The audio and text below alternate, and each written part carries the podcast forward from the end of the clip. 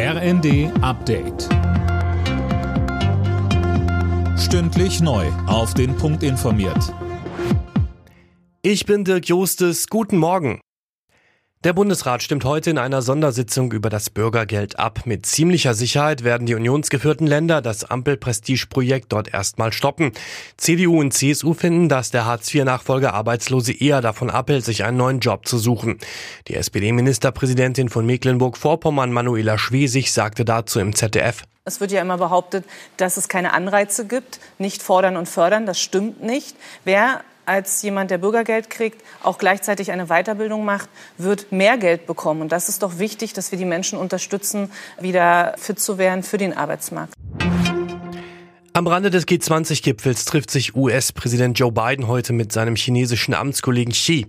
Biden will dabei über Spielregeln für den Wettbewerb beider Länder sprechen. Mehr von Tim Britztrup. Bei dem Treffen sollen rote Linien beider Länder angesprochen werden, beispielsweise die Taiwan-Frage. China sieht den Inselstaat als Teil seines Territoriums und will ihn sich einverleiben. Die USA sind Schutzmacht Taiwans. Auch Chinas Rolle im Umgang mit Nordkorea soll behandelt werden. Insgesamt geht es nach Angaben aus den USA darum, Leitplanken aufzustellen, damit der Wettbewerb zwischen den beiden Großmächten nicht zu einem Konflikt wird.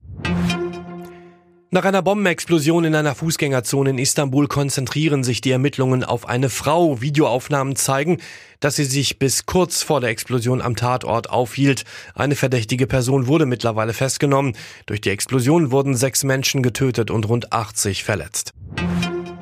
Taylor Swift hat bei den MTV Europe Music Awards abgeräumt. Die US-Sängerin holte bei der Verleihung in Düsseldorf vier Preise, unter anderem in den Kategorien Beste Künstlerin und Bestes Video. Am letzten Spieltag vor der Winter- und WM-Pause hat Freiburg Union Berlin deutlich mit 4 zu 1 geschlagen und damit den zweiten Tabellenplatz von den Berlinern übernommen.